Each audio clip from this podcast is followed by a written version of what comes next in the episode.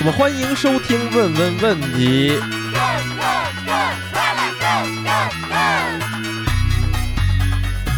今天我们又是四个人坐在一起，杨明、丁娜、Sophie。明星组合，那我们今天四个人聚在一起呢，呃，是聊一个什么话题啊？丁娜？嗯，上一次我们跟杨明一起录过一次美食的节目，哦，录完了之后呢，一直都觉得饿，正在看我吗？看到我的眼睛吗？看到我的鼻子吗？看到我的耳朵吗？如果你要做朋友，请你伸出你的手。你还在看我吗？看到我的尾巴吗？没有尾巴对不对？因为我是无尾熊。不管是胖还是瘦，喜欢青菜喜欢肉。那一次我记得就是丁娜自己之前先吃了点儿，对，然后我们三个人饥肠辘辘，是的，好像也是这个时间段儿，然后呢？然后觉得不太过瘾，这哦，都没带跑，特别想再录一次嗯，关于美食的节目，但是没有找到特别好的主题。不是美食吗？美食有很多种啊，哦，您给讲讲，别挨骂了，说早害了，哎我呀，啊说早了，我正好嗯最近看了一本书， 没听说 过。行了，快差没了。你差了一本什么书？您给说 说，双捧哏，还有个逆缝儿。所伟，你给来一句。也也带不带美食摄影的？ 完了，哎，丁娜差没了。这本书是嗯、呃怎么回事呢？就是嗯春节的时候买谁问你了？行了，你赶紧说吧。春节的时候买书，为了凑单，这个平台就推荐了一个价格合适的，被人营销了，差不多是这个样子。我猜你主买那几本书没有看，把这本被人营销的书给看了。基本上也是这个样子，好的，它是一本什么书？叫做《鱼翅与花椒》。鱼翅与花椒，我们并没有带这本书的货啊，虽然我们有可能产生这种效果。索菲，你知道这本书是一个什么人写的吗？哎，为什么特别要问 Sophie？就对啊，我你知道我也不是吃货，我跟丁娜讨论过这本书，因嗯，为我也刚好在去年看了这本书，你也是买单凑单的时候，我还真不是，如果你们现在做一下广告，那我听这名儿哈也挺搞的，鱼翅和花椒，哦我都没吃过。你怎么可能没吃过花椒呢？花，椒没吃过呀，但是此花椒非彼花椒，觉呃得有可能是鱼翅这个打边炉里的花椒。花椒跟它搁在一块儿，我还觉就得是那个花椒，打边炉里的花椒吗？就是辣哦就的，是麻辣的那个花椒，就是咱们调味儿的那个花椒对是吗？任何一个民族的美食，它可能最后谈的都是你的调味儿品。花椒确实是那中华鱼美翅不是，花椒确实是中华美食之精髓。那为什么鱼翅啊会非要跟花椒说不下去了。 要说 啊？说不下去了吧？丁娜，对，索菲，我就是要问你猜，让你来猜这本书的作者，你先说为什么要用问 Sophie？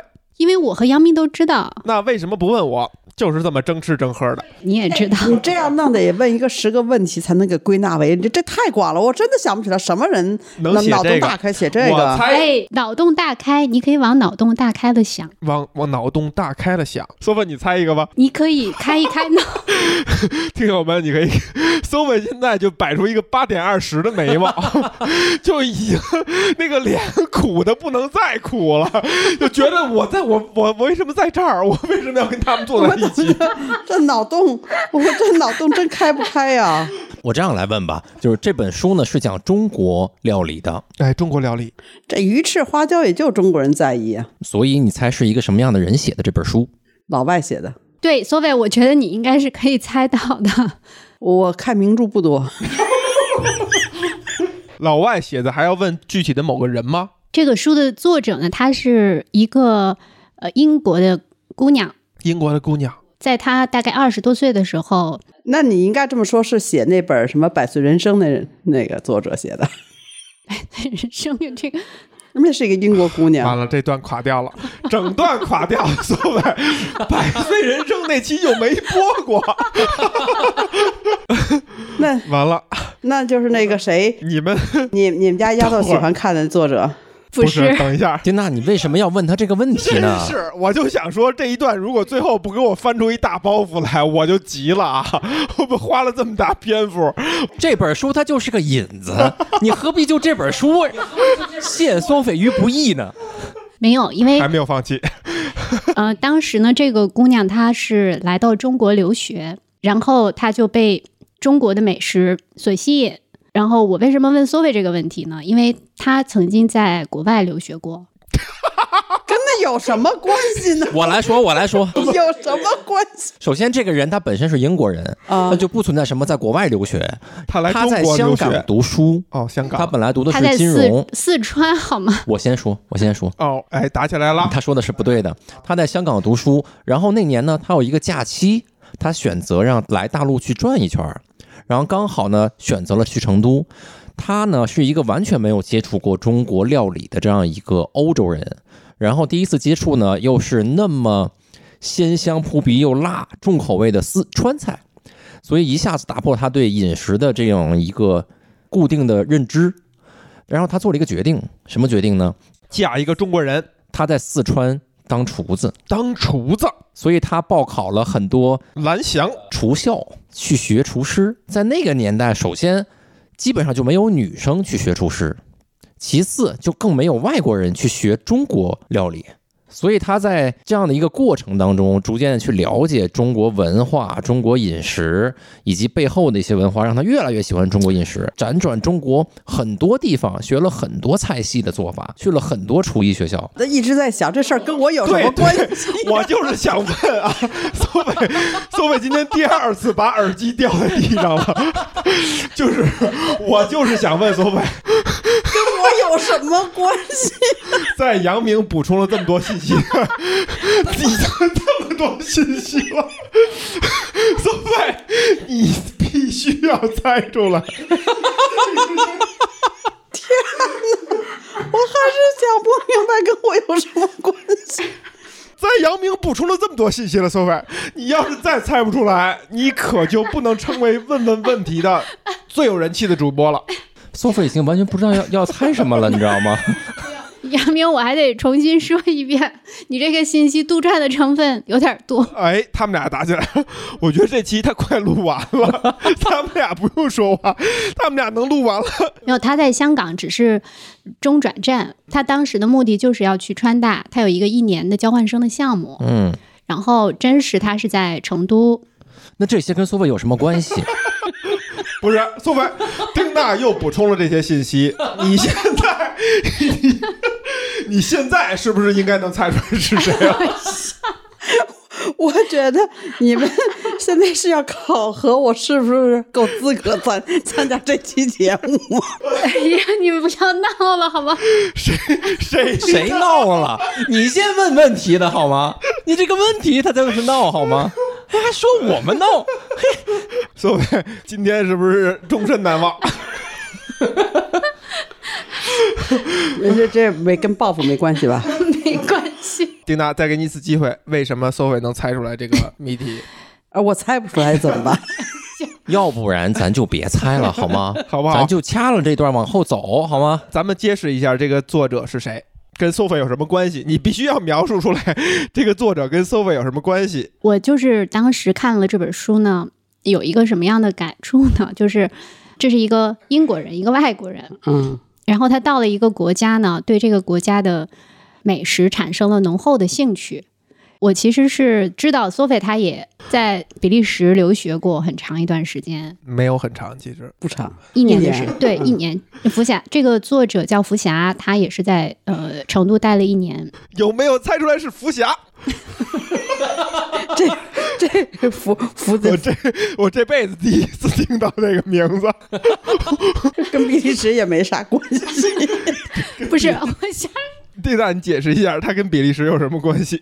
就我想说的是，呃，想象一下这个场这个情景，就一个外国人他到了一个国家，然后呢，其实他最开始出版的书呢是川菜的菜谱，嗯，就是他被这个国家的美食所吸引，吸引到什么程度呢？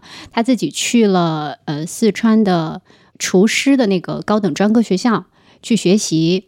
并且呢，走访了各个有名的、没名的厨师，为的就是给这个川菜写一本菜谱。哎，那还不如翻译呢。咱们这么多菜谱，他来的时候呢，是大概九十年代中后期，他是在世界范围内都找不到，因为他当时想学这个怎么做川菜，但是他发现在中国其实根本就没有菜谱这件事情，嗯，大家的这个厨艺基本上都是老师或者师傅带徒弟口口相传，所以其实他是一个被称为被世界写中国菜谱，啊中国菜谱的一个外国人。哎。嗯， s o p h i e 你看，说到这一点，你是不是就应该能猜出来了？我他叫福霞。呃我先提示你， 我我有点理解他为什么问我跟福霞没关系，你就直接说。不应该问我那个。他先说完了，问我是不是有同感 的吧？ 哎有同感了吗？就是我我想说的是，一个人他到了一个和他完全不同的国家，嗯，他因为被这个地方的吃的所吸引，他能多大程度上参与进去，然后热爱上它。这个就不得不说跟 Sophie 就有关系了。Sophie 是世界上第一个写比利时菜谱的中国人。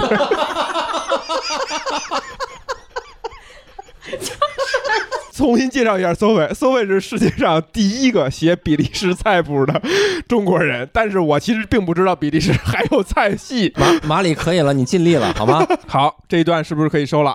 可以了，可以了哈。 等会儿让我说完。那好，我们今天的引子是什么呢？是这一本叫做《花椒与鸡》的鱼翅与花椒，叫雨鸡了又成。花椒鸡是一个经典大边炉的一个搭配，鱼翅与花椒的一个书。然后我们今天的主题是什么？今天的主题就是世界美食，世界美食。嗯我们今天问答游戏哈，我们刚才花了大概得有个一刻钟的时间。我还有最后一个没有说的，为什么要讲世界美食？哎，嗯，是因为当我看了这本书之后呢，我有一个特别强烈的勾起我回忆的地方，就是想起了我曾经在其他的国家吃到的一些美食，然后就让我觉得特别的怀念，因为我真的不知道我还什么时候能够有机会去到那些曾经去过，或者是去到那些想去还没有去的那些国家再去吃。大家不知道疫情在什么时候结束，所以我们也许很难预料到未来的哪一天再去丁娜去过的那些国家去吃她吃过的美 食。尤其是我们，当我们捧着一本 Sophie 写的比利时的菜谱的时候，哎，对，你将要去品尝的就是比利时当地地道的什么菜？所谓说一道，赶紧说一道，这趴就结束了，赶紧说一道，大香肠也行。巧克力，巧克力写在菜谱里边儿，绝对是苏味是世界第一人，嗯嗯，宫保巧克力， 宫保宫保巧克力。所以我们今天的主题就是世界美食。我们这个问问问题哈，遵循的规则呢，就是大家会对问题和答案进行评价，最后决出胜负。那今天呢，既然是丁娜想的这个主题啊，刚才呢又经过这么万里长征一样的引到了我们这个主题上，我们就有请丁娜来问第一个问题，你可以决定你这个问题问给谁，来吧。嗯，那我问杨明吧。丁娜问杨明，啊，行，他问你这本书的作者是谁？霞，哎，回答出亮灯了，亮灯嗯了，亮灯了，哎， 来吧。我这个问题为什么要问杨明？因为他说他也看过这本书，嗯，然后在这本书里呢，其实呃写的非常精彩，呃，可以讲为什么很精彩呢？是因为他把他自己的一些对于呃文化的思考也放到了他这个书的内容里面，和饮食做了一些结合。另外一个我喜欢这本书的原因是什么呢？就是大家发现没发现，很多我们习以为常的东西，我们看的久了，吃的久了，接触久了，我们就太习惯用我们习惯的方式去看待它。但是，假设有一天有另外一个人用完全不同的方式表达了对你特别熟悉一样东西的看法的时候，你会觉得，哎，还有这个角度，对，还有这个角度，还有这种形容的方式，是的，以及他剖析这个东西的方式、思维逻辑完全不一样。哎，你看杨明真的是一个成功的销售，他这一下激起了我的对于一本外国人写的中国的菜谱产生了一定的兴趣。好，丁娜，你的问题是什么？我的问题是，杨明，你吃过的一种异域的美食，让你觉得它跨越了你的某种界限，或者给你带来了一些震撼。比如说，福霞她在书中讲了，他第一次吃这个鹅肠，第一次吃皮蛋的时候，就是他觉得这个东西完全是在他的曾经的经验以外的事情。曾经的经验都不止了，就是有可能会让他不成为他自己，会颠覆他很多东西的，让他觉得他是跨越了某种边界的。吃到过哪样一种美食，达到了像福霞吃到鹅肠和皮蛋一样的那个效果？我们先给丁娜这个问题亮灯或灭灯啊，Sophie，在被折磨了十五分钟以后，你决定给丁娜这个问题是亮灯还是灭灯？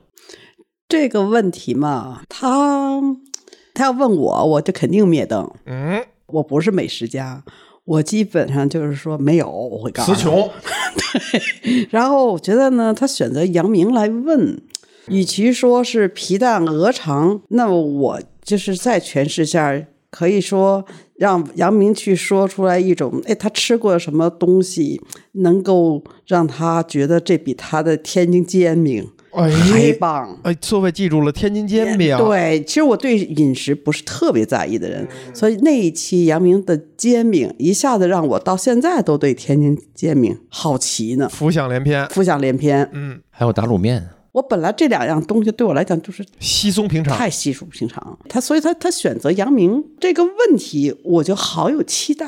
哎，亮一盏灯，两盏灯， 杨明，你决定呢？我亮灯吧，亮灯嗯，大概有一些答案。哦，此外就是给索菲一个面子嘛，挺不容易的这十五分钟。 这跟苏菲有什么关 系？今天就是苏菲一直在发问，跟我有。有什么关系？ 那我也决定啊，给丁娜亮这一盏灯，因为呢，丁娜这个问题呢，显然问给杨明，这个呢是符合苏菲的期待，所以呢，我给苏菲面子，所以我决定跟我有啥关系？ 丁娜成功得到了提问的这一分啊，但是我们统一的是给搜文面子。 哎呀，今天太精彩了啊！好，丁娜得到了提问这一分哈，那么就来杨明来回答吧。嗯，我觉得这个问题啊，这个边界它的定义，我可能把它打开一点。哎，作为中国人，吃惯了中国美食的一个人，并且是一个很在意美食的一个人，也就意味着我在国内其实吃过的东西挺多的。然后走到国外，觉得在食材上打破边界的很难。哎，还真是，你可千万别说洛杉矶那个天津煎煎饼饼店，你看搜文记得太瓷实了，都知道是在洛杉矶，我举两个例子，还两个两个啊，它维度不一样。一个呢是前些年一八年，我自己一个人去日本，然后当时我选了一个相对比较冷门的地方，在大阪往南靠海边有一个小城叫瓦卡亚马，中文翻译呢叫和歌山。然后呢，和歌山那小城呢不大，我还是在它靠外海填的一个小岛上住，大阪往南往南。有什么特别的理由要去那儿吗？呃，因为我之前看过一本小说，讲的是和歌山的故事，圣地巡礼，我去了之后呢，也是淡季，待了一周，基本上每天的行程呢，就是早上起来想去哪儿，想起来去哪儿就去哪儿。这个杨明真让我没想到是这么一个浪漫的人，因为一本小说去了一个大家通常意义上没有听过名字的日本的小城，还能待一整周，我跟你浪漫干嘛呀？谁让你翻这法儿？重点在这里嘛。然后它那个地方就是不是一个旅游城市到什么地步？我要从大阪机场先坐地铁和歌山站之后，我要坐当地的公交车才能到我的酒店。哦，日本的地铁很方便嘛，所以理论上来讲，地铁可以四通八达，但那个地方没有了。我坐公交车要坐很久，要坐半个小时才能到我住的那个酒店。我想说的那次那道菜或者说吃的那顿饭是什么呢？在和歌山不远的村儿里面，典型的日本村庄，有一个很有名的网红地点，喜欢宠物的人知道，它有一个猫车站。嗯，那个车站的站长是一只猫，那个建筑的设计都是猫的样子。然后它那个车站整个的造型就是一只猫，故事就源自于它有一任站长是一只猫，嗯，那只猫其实已经去世了，所以它现在是猫的子孙，一代一代承接这个站长世袭的，世袭。对， 然后它从和歌山坐到那一站，要坐一个特别老旧的老式火车，车内都是木头的，地板都是木地板，车厢外跟内都会去做特定主题的装饰。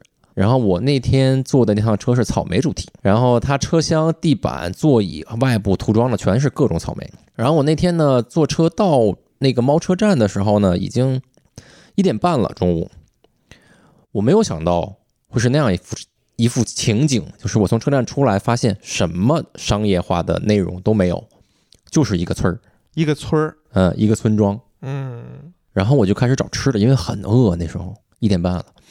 然后我就走，发现没有商场，便利店都很少，目之所及基本上看不到任何看起来像餐馆的地方。我想完了，大不了我找个便利店买个面包，先充饥一下吧。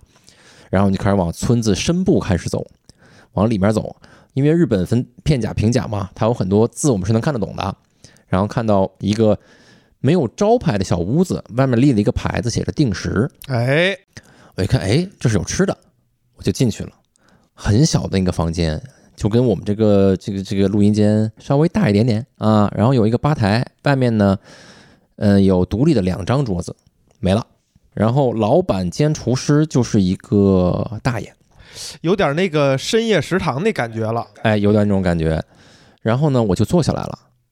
他发现我不是日本人，然后给了我一个菜单，但是他也没得可选，因为那菜单全是日本。然后我就随便看图片点了一个猪排饭，同时我环顾了一下这个呃小馆儿里边，发现除了厨师在吧台里面的这个大爷以外，其他还有四五个客人，清一色的老太太。哎，然后我吃的过程当中，又陆陆续续续进来了两三个老太太，然后我就分析这个大爷可能是当地老太太们心中的一个网红。有道理哈，就做什么就可以都吃，对，然后为什么说是那顿饭让我记忆如此之深？老太太们都挺漂亮那的，不那倒不至于啊。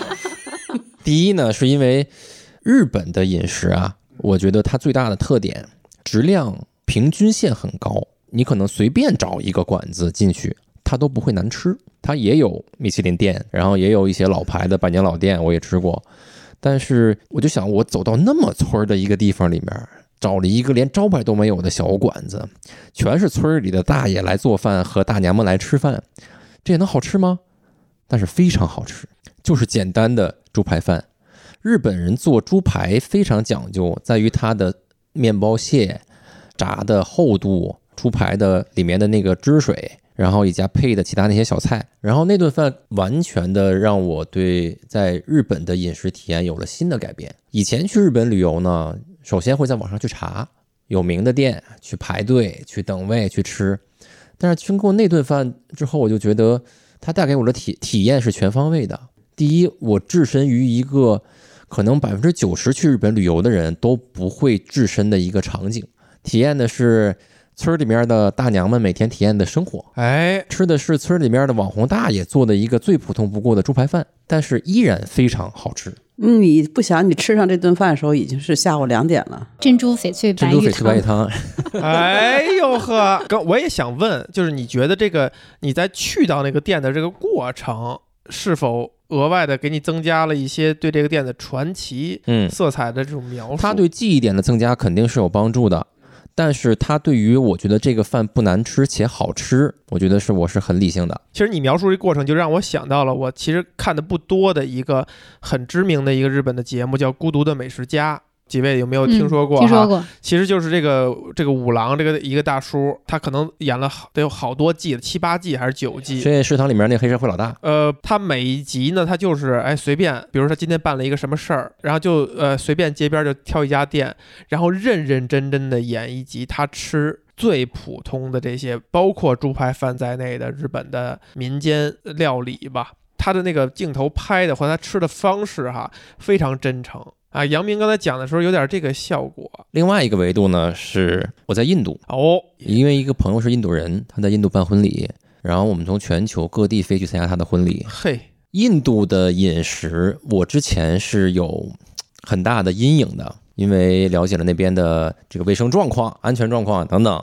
首先，我那次去印度之旅呢，待了也是一周的时间，其实不是很称得上算是印度之旅，因为我从始至终都是生活在玻璃罐子里面。什么意思？因为担心那边会有安饮食安全问题嗯跟社会安全问题，所以我的朋友把我们所有人都拉到了五星级酒店，嗯，且告诉我们不要出去随便吃街边的东西，也甚至尽可能的不要离酒店太远。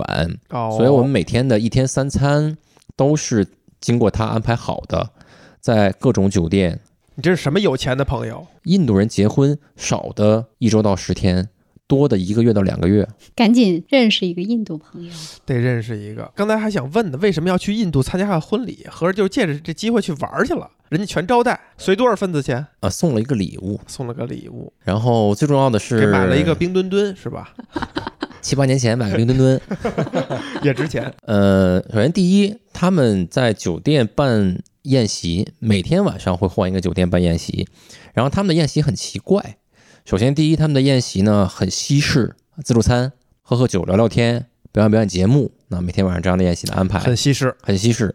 更西式的一点呢，就是他们的自助餐有 waiter 的，没有地方自己去取吃的，只能等 waiter 把吃的端到你面前来，你去拿。你去拿、啊，直到最后一天，所谓他们的正日子那一天办的比较大。那一天呢，就是一个礼堂的人比较多，大家在这边喝酒、喝东西，然后看表演。然后另外一个硕大的，比这个礼堂大两倍的，全是吃的，哦。大家自己他们有那么多种吗？去那边去盛。在印度吃东西，给我最大的感受是，我完全不知道这个东西是什么做的，我也不想问它是什么做的，你也看不出来，我根本看不出来它是什么做的。你不想探听，各种肉啊、菜呀、你也知道，印度其实它主流的一个吃法就是各种有酱汁的咖喱，配合着饼，然后去抹，然后来去吃。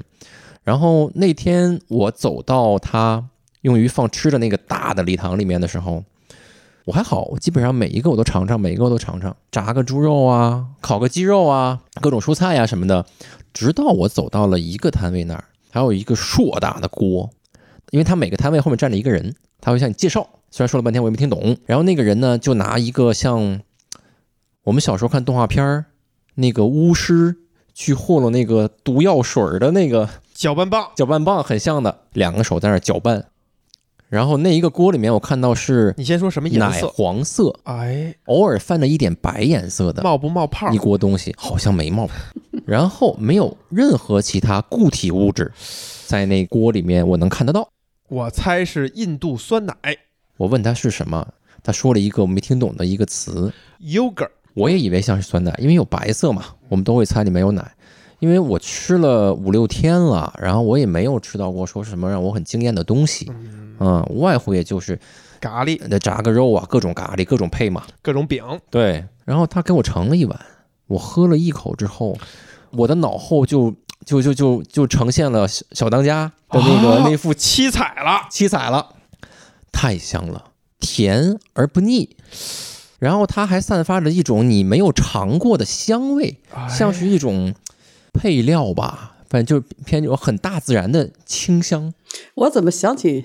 别说了，我因为我怎么想到母乳了？哎，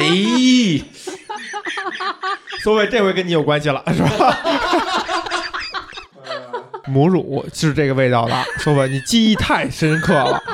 我们是虽然都喝过，但是呢，呃，真真是记不住了，真是记不住了。对呀、然后就是它其实并没有很强的呃奶香味儿，因为奶香味儿吧，咱们有各种类似的饮料啊，什么酸奶呀、营养快线呀、什么这些东影西，响快线啊，记得去收钱啊！影响快线广告但是它的味道呢只是甜，只是甜，那个甜后面是没有很强的奶香味的，非常淡。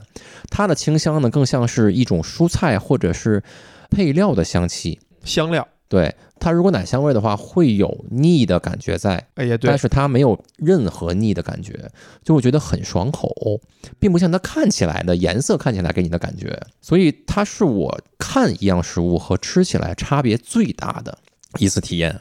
什么东西啊？到底我不知道啊，迄今为止你也不知道，我也不知道啊你，也没法重现这种体我验哦因为了。他说的那种感觉，真的就像 baby 喝了奶乳的那种感觉。 包括感情，我觉得可能那个杨平这个事儿可能破案了，你知道吗？咱们要相信女人的直觉。也许那站在那个锅后边那个 waiter 给你介绍的时候，就是说这个是印度的这位女士，她经过一年时间的积累，挤到了一个锅里边供大家。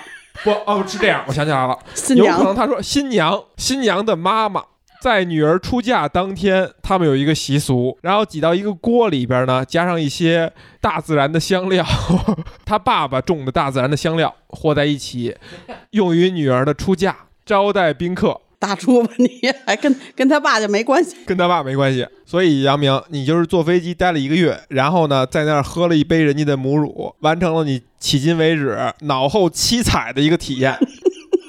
经过我这个提炼，我觉得你这个故事哈，它就非常完整了。你拉倒吧！ 结果你这个提炼这个故事就没了。即你就可以作为一个中国人来写一本关于印度母乳的一本书。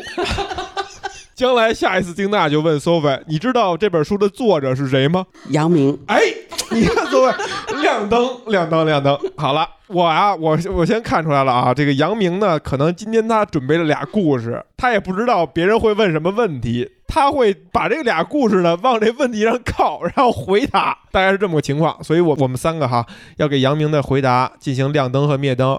我们先请跟这个故事关联最大的 Sophie 菲， 来选择亮灯还是灭灯。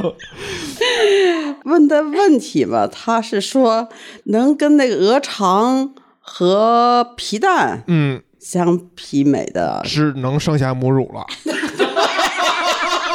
我真觉得他没说出来，那那叫什么猪猪猪肉饭那个，猪猪猪排饭那那真的就这不行，就不行，不够格儿，不够格。绝对不够格儿。所以我就觉得，我把他他最后他虽然他不好意思说出来，我们说出来， 那我还觉得能能能提到这个层次，否则他要不承认是这个，我就不亮灯；他要好的承认了，我就亮灯。好，杨明现在问你了，你承认不承认？你我喝不的 知道。留了一个悬念， 哎，哎，此处呢就相当于就留下了一个悬念。那我也是悬念，或者说我那我就不亮灯。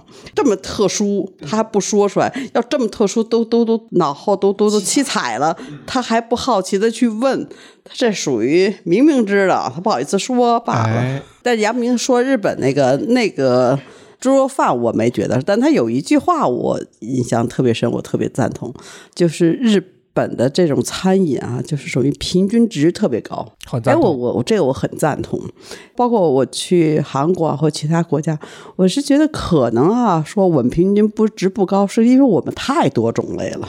也对，有关。他们那个种类不多，会做的特别精细，所以说他用了一个平均值特别高，这比较符合这种一个美食家的给的一个比较很中肯的评价评价。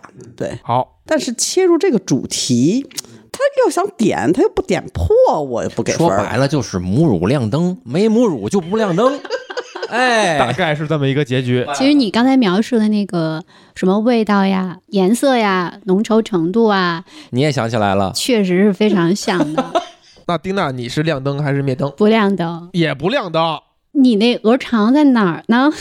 我说了呀，体验。我一个吃过鳄鱼肉、吃过鹅肠、吃过皮蛋的人，吃过蚕蛹的人，哎， 我出什国么我还能够震惊对你？呀、只有母 乳。因为这个体验好像已经好久没有体验过了。对我也那赞同 Sophie 的意见吧。如果确实是母乳，那可以。杨明，这个就是说你是要脸，还是要分，脸还是不能承认？脸脸脸要脸脸脸好，。那我呢，确实能给杨明亮这一盏灯，我很能理解这种感受。因为你知道，对我来说没有什么不能吃。母乳也是可以的，所以承认也没什么。 你承认你这一分儿你就拿到了，我严谨，我是真不知道，真不知道。没有，它这个问题的核心不是说你说的那个食物具体是什么，而是说它打破了你的什么东西。打破了他时隔三十多年，他又一次尝到了母乳的快 乐，圆不回来了啊！那我们本着公平哈，杨明没有得到回答这一分，虽然非常卖力气的给了答案，但是在两位母亲面前，你不承认是母乳，你是拿不到这一盏灯 的，嗯，你也认了，好不认好了？认了认了。那好，那杨明既然答完了，就杨明来问。杨明来问的话，你可以选择你问给谁。我选择你。杨明问马里，哎，你问什么问题？你吃过的所有东西里面，看起来的感觉和吃起来的感觉差距最大的东西是啥？我吃过的所有东西里边，看起来的感觉跟吃起来的感觉差别最大的是啥？大家先给这个问题选择亮灯还是灭灯。我们先请关联最大的 Sophie 来表态。条条大路通缩匪，对这是再重复一下问题。 我吃过东西里边看起来跟吃起来差别最大的是什么？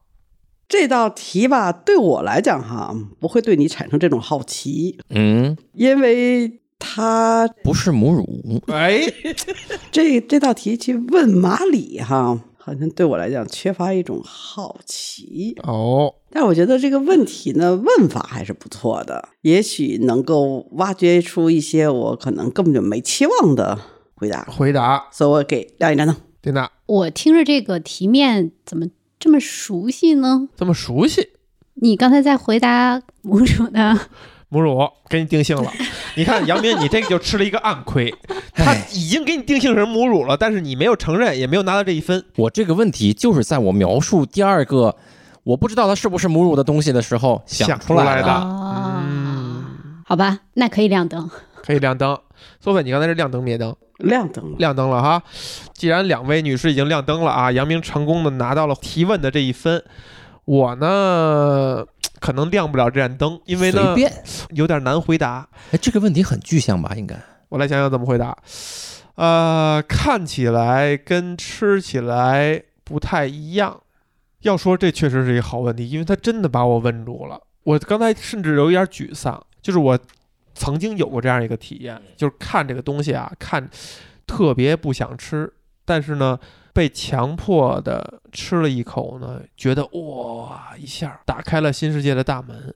而哎且你这么轴的人，啊因为我在想，一般就是你先都会先入为主，看起来不好吃你就不吃，所以我觉得问你这个问题，有可能是你想想你在襁褓之中的时候吃我过在什么？襁褓之中的时候，我喝过稀粥，是不是啊？啊， 我这答案确实有点勉强。这个体验呢，大概就是我一四年第一次去美国的时候啊，很多故事都来自于那一次去美国。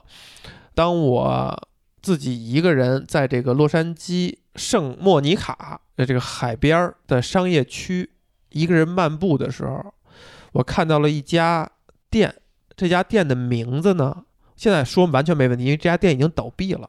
它其实是一个美食连锁的一个开的一个另外一个品牌的一个连锁，它叫 Shop House，Shop 是那个商店的 Shop，House 就是房子的那个 House，就这俩词儿连在一起哈，你不会把它联想成是一个餐馆儿。餐馆 Shop House 这个品牌底下写的呢是，呃，东南亚美食。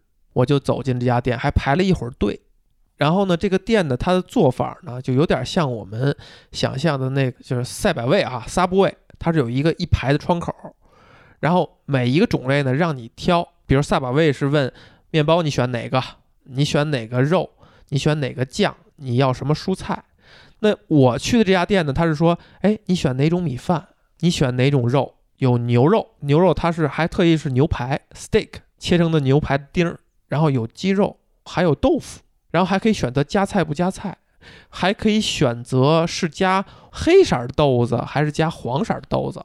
米饭还可以选择是白米饭还是选择那个棕米饭，就 brown rice，还可以选择加不加香菜。你别做这广告了，你就选你吃，你点什么了？还可以选择是做成什么样儿？是拿是直接搁一个碗里呢，还是加米饭的呢？还是用饼裹着呢你？吃的不是东南亚美食，你吃的是墨西哥美食。哎，我我说串了啊，我说串。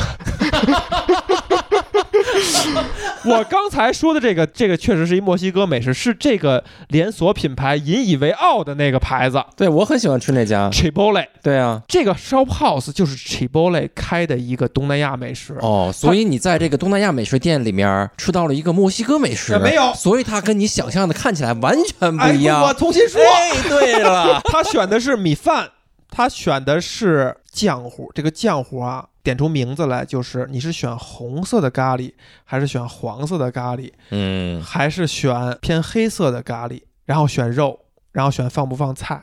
你点什么了？我最后啊，我就选的是红咖喱、鸡肉、白米饭等等，还加了一点菜。最后他把它弄到了一个碗里边，搅拌了搅拌。咖喱鸡肉盖饭，看上去像咖喱鸡肉盖饭，是不是？但是，当我吃到第一口的时候，它就是咖喱鸡肉盖饭。我发出了一声非常没出息的“嗯嗯，”，实在是太好吃了。那就是我第一次有意识里边吃泰国咖喱，虽然在出国之前吃过泰餐的，但都吃的呢没有着重的吃泰国咖喱。那是我第一次吃泰国的咖喱，于是我就深深的爱上了这种味道。到后来我才了解到啊，很多在美的华人，包括 s o v 的闺女，是非常不喜欢泰国咖喱的。他们在咖喱界呢，更喜欢的是刚才杨明描述的印度的咖喱风味儿。跟我没关系啊。啊， 这就跟 so b 就扯上关系了。泰国咖喱的特点呢，是它是用椰奶调出来的，对，所有咖喱它有一种椰香。从洛杉矶离开以后呢，我就四处搜这家，在又去了美国好几个城市，我四处搜这家店都搜不到了，就只有在洛杉矶本地开了那么两三家。然后我就去泰国餐馆，我也试图点咖喱，重复那个味道，也重复不出来，但是很接近，很像。在你非常饿的时候，你会感觉那个味儿很像，但多吃几口，你又觉得跟你第一次吃到那一口的那味道不一样。于是呢，我之后的每一年我再去洛杉矶的时候，我一定要去这家叫 Shop House 的店，点它的这个快餐这样的，去点一个泰国的一个米饭的一个碗。所以倒闭了。直到有一天我再去的时候，发现这家店已经没有了。在网上搜索、啊、Chipotle 的官方网站说，很遗憾通知大家，我们的饮食品牌 Shop House 没有达到我们的预期。因为只达到了马里的预期，还真是，因为我每次去这个店的时候，后来我发现就没有什么人去光顾，而且那个店呢又开在了一个很繁华的地区，所以显然它支支撑不下来。于是呢，这种快餐的方式做泰式的咖喱饭呢，就留下了深深的遗憾。它看上去呢，就像杨明描述的是咖喱鸡肉盖饭，但实际上吃起来呢，还是咖喱鸡肉的盖饭。吃起来是好吃的咖喱鸡肉盖饭，泰式的咖喱鸡肉拌饭，它是拌在一起的，它不是盖在上面的。回答完毕。灭灯。为什么？你这一个盖饭和拌饭的区别，你你让我怎么亮 灯？来，那请跟这个故事关联最大的 Sophie 来表态，因为你闺女不喜欢吃泰国咖 喱，绝对灭灯，灭灯因为这个说这不一样， 你都一样， 都一样。看上去一样，吃起来也一样，嗯，好所以的，我就觉得没有什么让我感觉特别惊诧的地方。好的，我觉得我可以给一灯吧。好，给一灯。嗯、因为他说的那种不一样，我是有体感的。嗯，就这种不一样是指看上去没有那么好吃，哎，但是吃起来就超越了你的预期，超越预它期。也是不一样的。哎，我真的是为了这个味这一口味道，确实每次去洛杉矶。一定都会去那家店或者那家店的连锁店。我甚至还碰到了一个人，因为我还在那家店买酒，他要看我的护照。然后那个人是一个亚裔面孔，但是他很像是东南亚人，他非常吃惊，他说：“哎，你跟我是同一天生日，连年份都一样。”他还特意拿着这护照给他旁边的这个工作人员看了一眼，就是你有没有加分？你这个问题哈，问马里哈，我不前面说了吗？他他挺先入为主，他要认为什么不好就不好，所以从他这个回答来讲呢，挺难的。他真的能说到这么一事儿，也变成还有有点影响他人生，但并没改变他性格。就这光记住这一个米饭没提升，但是这个故事你想想是跟你非常有大的关你系。哎要是有提升，我还觉得可以接受。我没有得到这个回答这一分哈。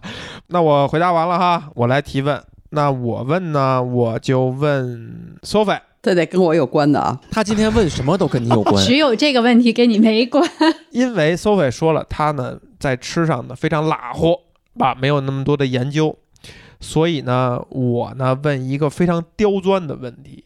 Sophie 显然呢也是去出去玩的次数还是很多的，见多识广的，按理说也应该吃过很多东西，所以我这个问题是这样：异域美食哈，你认为哪儿的美食可以跟中餐媲美？为什么？这个题目呢，包含的意思是说，中餐就不用夸了，在世界范围之内肯定是翘楚。那你还认为在哪儿的美食可以跟中餐媲美？大家先对我这个提问进行亮灯或灭灯。亮灯，亮灯，因为跟 Sophie 有关系。哎，是的，跟 Sophie 有关系。好，Sophie 表态，不亮灯，因为跟 Sophie 没关系。杠上了。丁娜，看你了哈，这个这是不是又有悬念了？此刻让我想起了他站在那个桥上的那个瞬间站在，桥上那个瞬间，嗯哎，对，哎，又卡住了，哎，对对对， 又卡住了， 亮灯吧。亮灯。嗯，哎呀，我今天我好歹我拿了一分呐，就这个问题，可能呃至少在我们几个里面，Sophie 是应该去过的国家最多。那我得到这一分哈，那就请 Sophie 来作答，哪儿的美食可能跟中华美食媲美？我为什么说这问题跟我没关呢？因为前面都定义了，我自己也这么认为，我不是美食家。啊，吃上比较拉乎的中餐，说你要让我说哪个什么最好，我可能真的都说不出来。都没有像杨明那一说起来对煎饼果子那感情，没有什么食物对我来讲特有感情的。然后你再让我说国外还得跟中国比，我觉得这有点挑起第三次世界大战的感觉。 这就快了。 这就快了，是吧？真的，你非要跟我说，也有印象特别深的一些事情，我不敢说比，但那个时候让我特别渴望，可以说两个，一个是我在比利时留学的时候，一看没有，菜谱没白写，我就想说这个问题为什么跟 Sophie 特别有关呢？因为 Sophie 是中国第一个写比利时菜谱的 人，所以这个问题只有他来回答，他会给比利时这样的一个答案，非常有信服你力。听我说完，要跟比利时没关，我只是说我在比利留学的时候很穷，然后去巴黎就玩儿玩儿，嗯，走在香榭里大街上，而且那天晚上圣诞夜，真的嗯在香榭大街那橱窗特漂亮。我一个人在那儿走，很冷，像冬季的夜香晚。榭丽舍，对，在那大街上的窗子特别亮，这么一个肯定是一个五星级的大酒店或那种，但是那一家人真的是围着一个海鲜火锅前， 哎，你这是在讲卖火柴的小姑娘的故事，你你们想到了，在我看半天，等人一家人看我的时候，我第一个反应就是，我这不是卖火柴的小姑娘， 真的就逃跑了。逃跑了。啊所以我刚才说，但是那是让我对法国美食就产生了一种我想要报复。所以写了本比利时 菜谱，对比利时菜谱， 就是在论述比利时比法餐要更报复报复他。我就一定想说，我有钱的时候，我一定要吃，就是法餐中中餐真的很棒啊！我就一定老想想，我要吃一次地道的法餐。一道一道上， 对，终于有一次有一个法国人请我在北京的哎呦，就北京的五星酒店吃了一次法餐，一道道上的时候，给我等的急不可耐确实符合你。啊！这真的是急不可耐，但是特别美妙的那种饮食上来那种感觉。摆盘，嗯我觉得中国的这种味道非常好，但是比利时餐饮的它的比这利时啊，真不比是利不时是。法国的法 餐的我们哎成功给苏 菲 PUA 了，法餐的这个整个的过 程也非常好，但也仅一次而已。我觉得我吃不起，知道？我现在如果追问一下，你描述一道菜，你甚至都描述不出来。描述的出来。它最后的有一道菜是一种叫做火焰，火焰。火焰火焰，真的是，而且那个火焰那个烧起来特别漂亮，最后生成的那个苹果派上面其实一个蛋糕，就最后一个小甜品哦甜点甜品。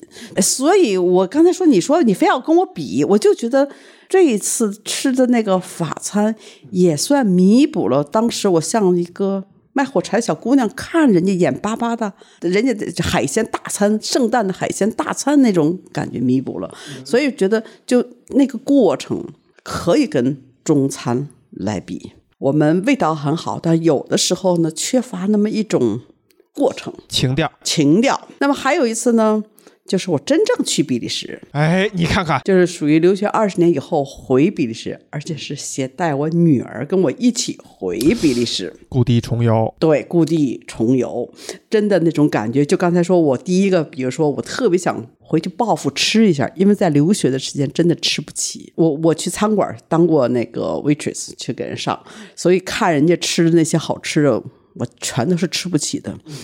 那么我就想，这一次我也要吃一次好吃的，我掏钱。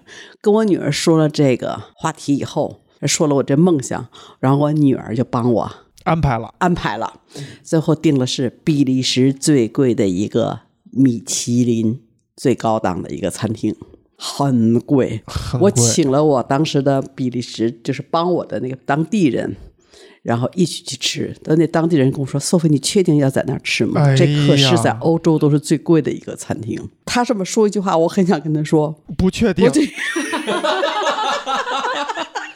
最后还是说：“哎呀，你帮了我，你值得。” 所以我们就去了。但那是我们抵达比利时，从中国飞到布鲁塞尔。当天下午飞机落地，完了晚上就我就坐火车到根特，就去了那个餐厅。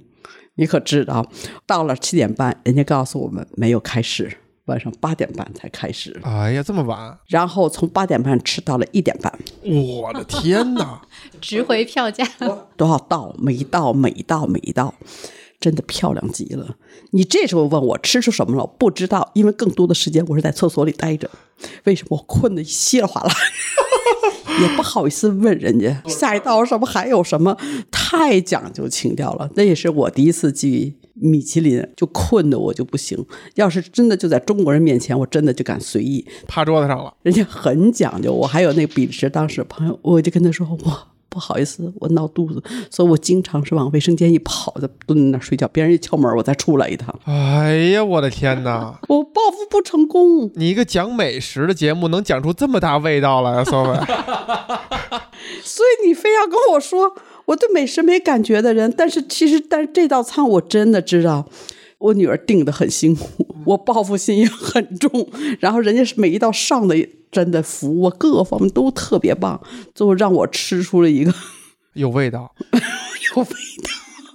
你说，你说这跟中国你就说花多少钱吧。应该是我觉得一个人好像是一个在三千多吧，我想起来，我用用美金定的，一个人是五百多美金，忘了晕了，五百多美金。五百多刀，嗯，反正我觉得我女儿也很困，但是人家在美食面前就能忍住一切，我实在是忍不住了，哎困得我滴了当啷的。我为什么接受啊？你就想我那个时候太穷，吃不起的时候，对这种美食这看的那种欲望，是来自一种报复的心理吧。嗯，你要这么说，我也不后悔啊。每道吃都特细特小，每个东西就是一道菜，一小盆儿里就那么一小点点，就那种，所以上好多好多道。我但是我很欣赏的是说，格调情调嗯啊，确实是挺让人那什么的。但你问我再想不想去体验，太贵了， 不去了，太贵，时间太长。时间太长，真的八点半的吃了一点半嘛。 Sophie 的回答呢，其实就是说，能跟中国美食对比，从味道上他们已经沾上不了了，他们只能从情调上勉强胜一筹。我们给 Sophie 这个回答选择亮灯还是灭灯哈？我亮灯，哎，我觉得 Sophie 刚才描述的可能不是他故意的技巧，但是他这个回答应该说也是扣题的。嗯，你也没有说到底从什么地方媲美，好的但是他说的这个感受上，他觉得是可以媲美的。我觉得这个回答还挺巧妙的。杨明，灭灯为什么？跟我预期不一样。你作为一个老饕，你实在对这种答案不能满意。对，因为什么呢？因为你的这个问题之所以我觉得 OK，嗯，就是因为从味道上比很难挑出来和中餐相比的，所以我才很好奇，在其他人眼里，从味道相比有没有可以和中餐抗衡的？好，那悬念在我身上了哈。我呢，确实决定可以给 Sophie 亮一盏灯。我对于 Sophie 的这个答案的喜欢和认可呢，是这个答案确实很 Sophie，体现它的特点。第一呢，就是他这个这个报复心理。是吧？就是呱呱唧一下钱拽人脸上，我就要吃一个弥补我当年小女孩卖火柴小女孩的遗憾。第二呢，他这个他睡觉他耽误不了， 是吧？美食摆在面前没有用啊，五百刀一个人啊，五百刀一个人，你说让让我花这个钱，我这心疼的，我还能睡得着？他愣能在厕所里边儿偷偷睡觉，这也只有 Sophie 能看得出来啊。这个答案你换一个人，他都不可能达成这样。情怀上的一蹬啊。综上所述，Sophie 拿到了回答这一分。那 Sophie 答完了，Sophie 来问，那就只有 Sophie 问丁娜。我是也是在这个问的和答的过程中想一个问题，那么正好留给丁娜呢，真的是想听一下丁娜来说，什么样的一个异域美食嗯，是让你真的可以回去吃好几次。吃的什么东西？ 我们先给苏卫这个问题选择亮灯还是灭灯啊？丁娜，你先来表态，我亮灯，为什么？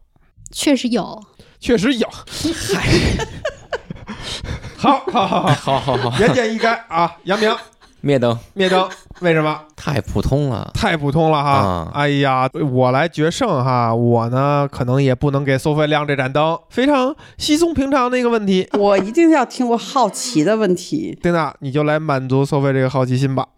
严格意义上来讲，可能这个它不是固体的吃的，是母乳， 对我们今天 呢，要不就是往厕所溜达，要不呢就是母乳啊，这离不开这个主题，确实也扣回了原题， 对且它必须得跟收费有关。对， 比利时母乳，太差了。好，不是固体，我之前在泰国待过一段时间，嗯呃差不多连续待了一个月左右。那一次呢，住的地方呢是一个比较小的酒店，因为要住一段时间，不是那种嗯、呃正规的那种什么星级酒店，就是一个特别小的酒店。然后在那个酒店旁边呢，有一家呃很小的咖啡馆儿，大概也就是我们这个录音间两间屋子这么大。基本上我在泰国的时候，每天都会去一次。哎，扣回收费这题了。这泰国的，对，每天都会去你一是次。也准备是写一个泰国的什么？中国第第一一个个写写泰国菜谱的人，，呃，我们当时去的是那个曼谷嘛，住的那个地方也是一个离那个美食街，就是离那个餐馆聚集的地方特别近。但是相比较而言，那个咖啡馆儿到最后，我实在是确实因为那个咖啡馆儿实在是就不想离开的。咖啡馆还卖别的吃的？没有，它就是咖啡，然后有特别简单的那个牛角面包。那为什么给我留下那么深的印象？就是 它那个咖啡馆里有一个帅咖啡哥，师，那个咖啡师呢，它确实不是固体，那个咖啡师他做咖啡的感觉，就给我留下了特别深刻的印象。就是泰国本身它是盛产咖啡豆的，所以泰国的咖啡其实本身也是非常好喝的。所以其实泰国它的咖啡店蛮多的，但是这种小店呢，它的那个咖啡的品质的好坏，其实主主要取决于，呃，做咖啡的那个人他怎么去对待这杯咖啡。这个师傅呢，他就是就是也是确实是一个年轻的帅小伙，然后他做咖啡的时候呢，是特别认真、特别虔诚的。就是那个咖啡，因为店很小，所以经常是从门口开始一直排队到那个吧台。但是无论这个队伍排的有多长，这个咖啡师从来都不会加快他的速度，非常从容。非常从容。就是他每一个动作，你看起来都像是他特别有仪式感的一个安排，就是一个非常刻意的安排，非常有仪式感。每做完一杯，他也是非常从容的端到这个客人的面前。就这个时候，可能后面已经排了很长的队了，但是他从来不会因为很多人在等就随意的，或者是减少，或者是 缩短他的那个动作的速度。嗯，你就从他身上能够有一种特别强的那种氛围和气场，就一下子让你就定住了。手冲咖啡吗？不是，就是用机器用看你点的品种，就我一般都会点一杯卡布奇诺之类的。你要最后说落到一个手冲上，我给你亮两盏灯。你会觉得好像他那个什么拿铁、卡布奇诺就很普通，但是跟我一同去的几个同事有差不多来自十一个国家，有些人也有很多年的喝咖啡的经验，但是他们去了之后呢，大家都会点那个卡布奇诺，因为卡布奇诺好像是他的那个拿手的，因为他最后要呃拉花儿，呃要兑那个奶沫。跟我一起去的那个美国人就对他那个 cappuccino 赞不绝口，就是太绝妙了。然后那个时候我其实还没有没有特别多的喝咖啡的经验，也没有特别明显的喝咖啡的习惯，就是应该说我喝咖啡的习惯就是那一个月在泰国养成的，小伙儿一个月没有请假，没有请假。他们那个店呢是差不多早上八点钟开门，下午呃可能也不会特别晚。然后最后一天呃的时候，就我实在是因为早上第二天早上呢，我差不多是七点钟要出发赶飞机，我特别想在上飞机之前还能再喝一次。但是他那个店呢是八点钟开门，然后我就讲了一下，我跟那个呃这个小伙子就说，我说还是挺可惜的，明天就喝不到了，因为明天早上我要回去了。后来嗯，我越听越像。后来他就他就说，他说没关系，他说那你就明天早上七点来，我第二天一早就七点钟去，他就呃提前一个小时开了店，又帮我做了一杯咖啡，然后还送了我一个牛角包，然后我就拿着这杯咖啡还有这个牛角包坐上了出租车，所以所以就是刚才苏菲他问说。我还想再回去的那个地方，这个绝对是我特别想回去的一个地多方。少年以后了？但是说实话，我可能真的找不到那个地方了，因为那个酒店是一个就是没有名气的一个小店，我我可能那个酒店都找不到了， 然所后以和就那没个办咖法。啡味道没有任何关系，有关是系吧？啊，就有是关系啊，就是你你知道我在泰国一个月，它让我产生了每天都要喝咖啡的习惯。你觉得和咖啡关系大吗？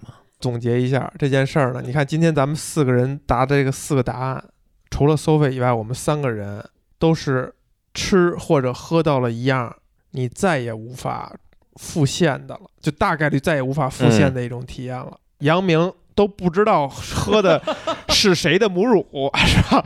肯定找不到原来那个人了。丁娜呢，她都不知道人家加的是什么母乳？他也肯定找不到那个人了。我呢，那家店倒闭了， 是吧？只有收费，还能去，但没钱了。也对， 好吧。我们给丁娜这个答案啊，选择亮灯还是灭灯？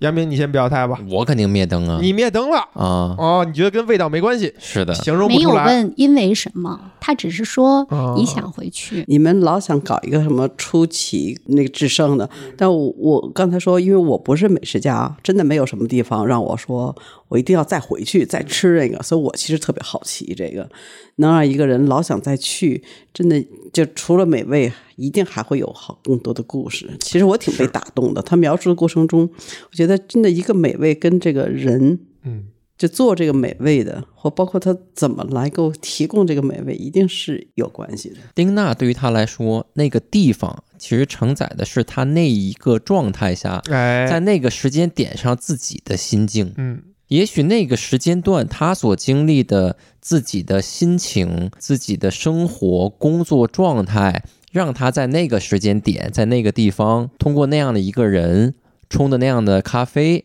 得以升华也好，或者是留下记忆点也好。所以她现在回想的是那一段记忆带给她的，在那个时点上的感觉。我们不说是甜蜜感还是什么也我好，不同意啊，他不是光是那一点，他原来不是说有喝咖啡的习惯，因为我也知道他后来真的是特别喜欢喝咖啡了。我来拉拉偏架哈，我听出来了，杨明没有亮灯，Sophie 给亮了一盏灯，我呢确实给丁娜亮这盏灯，他因为你就是那个小伙儿。哎呀，我就是多年前那个泰国的小伙儿，我现在隐姓埋名，偷换身，什么玩意儿？变性了吧？这个，嗨，丁娜这答案啊，确实还是哎挺出奇的。虽然我们聊美食，他给出了一个咖啡的答案，而且我刚才是比较同意大家提到的一点，就是美食这个东西，这个味道或者这个体验啊，其实是包含在你品尝之外的很多东西的。珍珠翡翠白玉汤嘛，天时地利人和是包含其中的。再有就是苏菲提到的那种，呃，品味、格调等等，还有包括丁娜说的做咖啡时候的仪式感，它都是体验的一部分。这就像你去吃米其林的时候，waiter 也好，怎么样去上这个菜，怎么样的摆盘儿，都是完整的体验。嗯，另外一点就是，咖啡这个东西的特殊之处在于，你在冲泡过程当中，你动作的标准掐的就差那么几秒钟的这种时间，影响是非常大的。这个东西不是玄学，所以如果一个小伙儿对待他那杯咖啡没有很匆忙，按部就班，一个动作一个动作做，我觉得百分之百是会保证一杯咖啡的体验。因为我们能看到有一些咖啡网红店，它在火了以后排大长队以后，他们做咖啡确实就开始拉乎，比如手冲，同时做几杯，对，一块儿去撒那个水，你喝到口呢，你就算没看到那个过程，你喝到口也跟它当初火之前它的那个好的那个味道相比啊，还是差别很大的。嗯呃，这个我有很深刻的体会，就是在我刚开始对咖啡产生兴趣的时候，在北京探过几家店，其中有一家店是广被咖啡界诟病的一家店，因为这家店的老板呢特别日式，他在做手冲咖啡的时候，那个仪式感特别强。一定要扎个马步那种感觉，呃两腿劈开去磕那个咖啡粉，其实只是一个简单的磨完粉以后磕粉的过程，磕几下儿，哪边打几下儿，它都是有数的。但它确实那个地儿的咖啡，哎，如果我们把豆儿拉到一个水平线上的话，味道确实是很稳定、很好的。丁娜作为一个不喝咖啡的人，额外给一些鼓励，我想强调的是说，如果我把我自己放在丁娜的这个故事里面，我现在回想这个故事的话，我会觉得更多的是当时情景当中的自己，才让这个故事在我心里记忆犹新。对，不是有一句话吗？就是说我爱你，但是我爱和你在一起的我自己。哎，你看这杨明扣回来，他是一个浪漫的人儿，内心深处还是非常的粉嫩的，所以他能才能够把一杯母乳尝出别样的味道。所以我们今天呢，我们今天这个问答游戏的冠军呢，就由问答各得一分的丁娜来获得了哈。那我们今天就圆满的结束了，好不好？再见，再见，再见。回去喝去。挂了啊挂了加加油！虎尾熊要飘飘，哔哩哔哩巴雷波，巴拉巴拉巴雷罗。虎尾熊要抱抱，哔哩哔哩巴雷波，巴拉巴拉巴雷罗。虎尾熊要飘。